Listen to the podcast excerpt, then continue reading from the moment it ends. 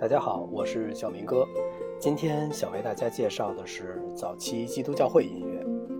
早期基督教会音乐大约可以追溯到公元三百年以前，不过呢，我们也还是要从公元五世纪开始说起。我们可以对生活在公元五世纪的罗马人有大概这样的一个想象：呃，那时的人们会看到道路废弃、神庙坍塌，一度人头攒动的圆形剧场一片荒芜。而人们的生活则越来越贫困、不安和凄凉。罗马在其强盛的时代，曾经使大多数西欧国家和非洲及亚洲的很多地方接受和平。现在呢，却日益衰弱，不能防御自己了。入侵罗马帝国的侵略者呢，从北面和东面蜂拥而入，欧洲共同的文明分裂成了许多碎片，许多世纪后才逐渐演变成我们现在认为的这些现代国家。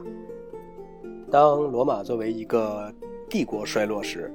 基督教会却在悄悄地发展着。到了十世纪的时候呢，基督教已经成为了欧洲主要的统一力量和文化渠道。尽管遭到了三百年断断续续的迫害，早期的基督教社团呢仍然坚定地发展着，把他们的信仰传播到了整个帝国。康斯坦丁皇帝于三一二年皈依基督教，基督教成为了帝国家族的宗教。在公元三九五年。呃，狄奥多西皇帝统治时期呢，罗马分裂成了东西两个帝国。古代世界中，欧洲的统一就正式的分崩离析了。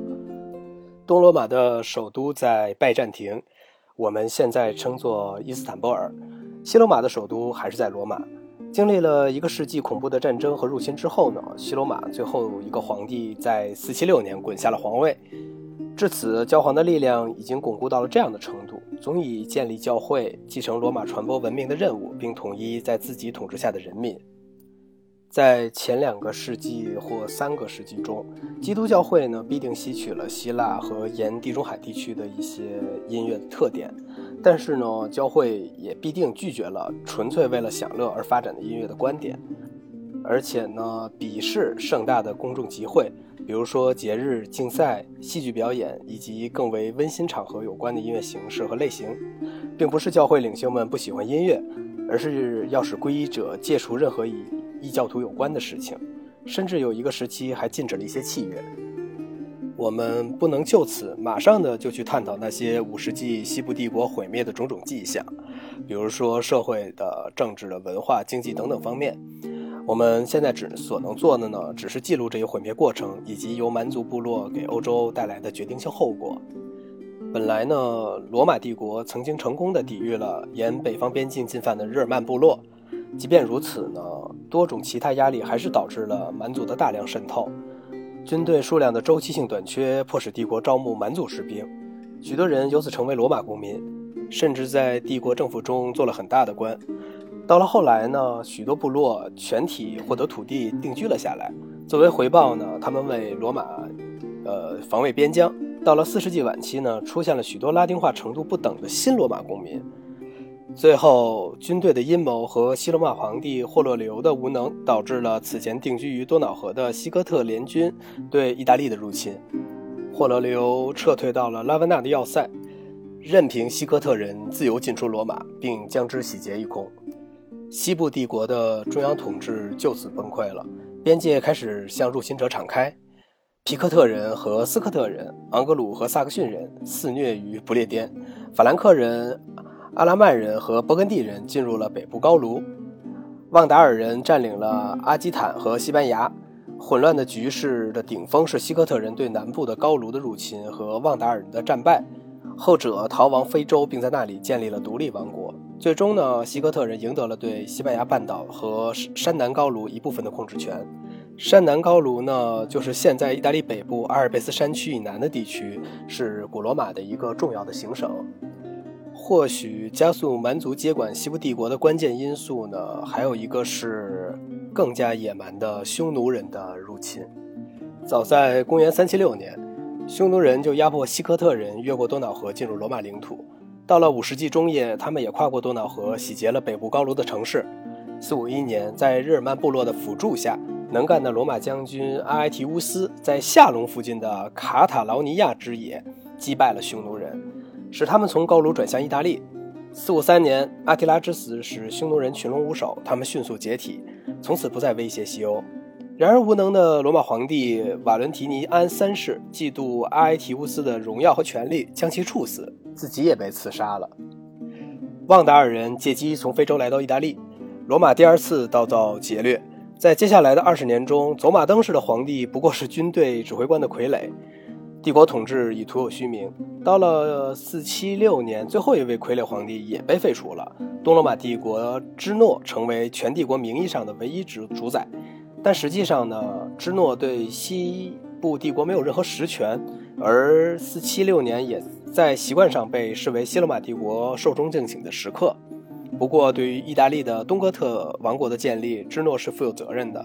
在阿提拉死后，匈奴人的解体救了东哥特人，他们成为了东罗马皇帝的盟友。一位东哥特国王的儿子提奥多里克在君士坦丁堡长大，并在帝国政府中拥有权位。在成为全体哥特人的领袖后，他设法使芝诺将其放虎归山，派他去为帝国收复意大利。提奥多里克圆满地完成了使命，尽管他在口头上效忠于芝诺，但他却像一位君主那样统治着意大利，从493年直到526年去世。与此同时，高卢的法兰克人在莫勒温家族的科洛维领导下日益强盛。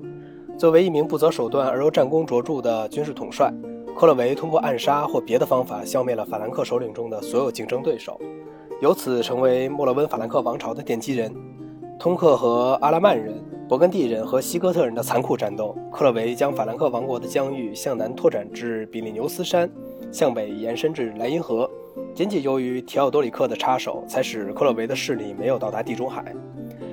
或许克洛维统治时期最重要的事件是他在五世纪末前后皈依基督教。此后有了教会的支撑腰呢，克洛维向北挺进了异教徒的地区，向南攻打异端西哥特人，而通过迎娶一位勃艮第妻子和将妹妹许配给提奥多里克，克洛维也表明他深谙政治联姻的价值。尽管统治手段野蛮残忍，克洛维却是一位可圈可点的人物。然而，他也无法预见他的努力的长期性的后果，在。五一一年，他去世时，克洛维已经创造了一个庞大而强有力的王国，并且事实上为法兰西作为一个独立的民族国家奠定了基础。我们为什么要对五世纪罗马帝国的解体和独立的蛮族王国的建立说这么多呢？那是因为这些事件确实在今后的几个世纪决定性的影响了社会与政治环境。在这里呢，我们不可能详尽的描述这种环境。但有必要指出一个普遍性的特质，就是罗马因素和日耳曼因素的不同程度的混合。日耳曼入侵者还没来得及稳定对新领土的控制，就已经开始被他们所征服的居民同化。但这一过程也没有完成，因为被征服文明本身的水准就严重降低了。原来帝国的上层人士接受了日耳曼首领的武装习俗。在军事实力和土地占有的基础上，转化成了一个半野蛮的贵族阶层。同样的呢，各种因素的混合作用，也在较低的社会阶层中产生了中世纪的农民。在大大小小的蛮族王国之中，罗马的影响程度大相径庭。可以预想啊，提奥多里克统治下的意大利东哥特王国，在保持帝国政治生活与文化的形式上做得最好。对于音乐史学家而言呢，尤其需要注意这时期在提奥多里克宫廷任职的最伟大的拉丁语作家波伊提乌斯和卡西奥多鲁斯。波伊提乌斯首先是一位哲学家，而卡西奥多鲁斯是历史家和政治人物。但他们二人都基于希腊文献撰写了音乐理论文章，特别是波伊提乌斯的著作成为整个中世纪音乐学术研究的基础。音乐史学家们长期以来都有这样的一个观点：古代基督教徒的崇拜仪式是模仿犹太会堂的。但是现在的学者们发现，教会和会堂的仪式是独立发展的。的确，早期的基督教徒可能是故意避免去模仿犹太仪式，以便强调他们的信仰和仪式的突出特点。早期会堂同犹太圣殿的宗教功能有很大的不同。耶路撒冷的第二座圣殿建于公元前539年，所罗门圣殿的原址上，直到它在公元70年时被罗马人摧毁。它是公众礼拜的地方，崇拜仪式主要是献祭，通常是一只羔羊。仪式由祭司主持，立位人包括乐手协助，非神职的以色列公众在一旁观看，视情况而定。祭司甚至世俗的礼拜者把一些献祭的动物吃掉，这样的献祭一天举行两次，安息日和节庆日增加一次。在仪式过程中，立位人唱诗班合唱一首为一周中每一天所特别准备的诗篇，由弦乐队伴奏。在重要的节日，比如逾越节的前夕，当人们做个人献祭时，唱带有哈利路亚迭歌的诗篇。一件很像是阿弗洛斯管的。管乐器同弦乐器一起伴奏，个人也在圣殿中祈祷，但多数祈祷者则是在家中或者户外面向圣殿进行祷告的。在圣殿献祭和基督教尼撒之间显然有相似之处，他们都采用象征性献祭的形式，神父用酒来代替基督的血，参加献礼者呢则以分享面包代替基督的身体。但是就尼撒来说，他也是为了纪念最后的晚餐的。所以就模仿犹太日的节日圣餐，特别是逾越节的圣餐，由音乐来伴奏诗篇的演唱。犹太会堂是读经和布道的中心，而不是献祭或者祈祷的中心。在集会或者礼拜时呢，诵读和讨论希伯来圣经，就是我们现在说的旧约。某些经文则指定在通常的安息日的清晨，星期一至星期四的集市日宣读；而在朝圣日、小节日、斋戒日和素望日。则要求宣读专用的经文。在圣殿被毁之后呢，会堂的礼拜加入了一些其他成分，代替圣殿的献祭仪式。但这些发展是一世纪和二世纪发生的，因为太迟而不能被基督教所模仿。基督宗教仪式中归功于犹太会堂的是按照历书读特定的经文，以及在集会场所由公众评论这些经文。最后，我们补充一点点基督教音乐的传播。早期的基督教是由耶路撒冷经过小亚细亚传至非洲和欧洲的，一路之上，他吸取了各个地区的音乐成分，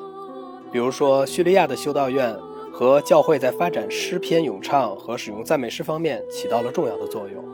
教会的这两种形式的演唱呢，由叙利亚通过拜占庭而传至米兰和欧洲的其他国家。唱赞美诗是基督教有关音乐的最早记载。这种单声圣歌呢，至少可以追溯到公元三世纪。约在公元一一二年，小普林尼在他统治的小亚细亚比西尼亚省谈及基督徒唱歌的风俗时说：“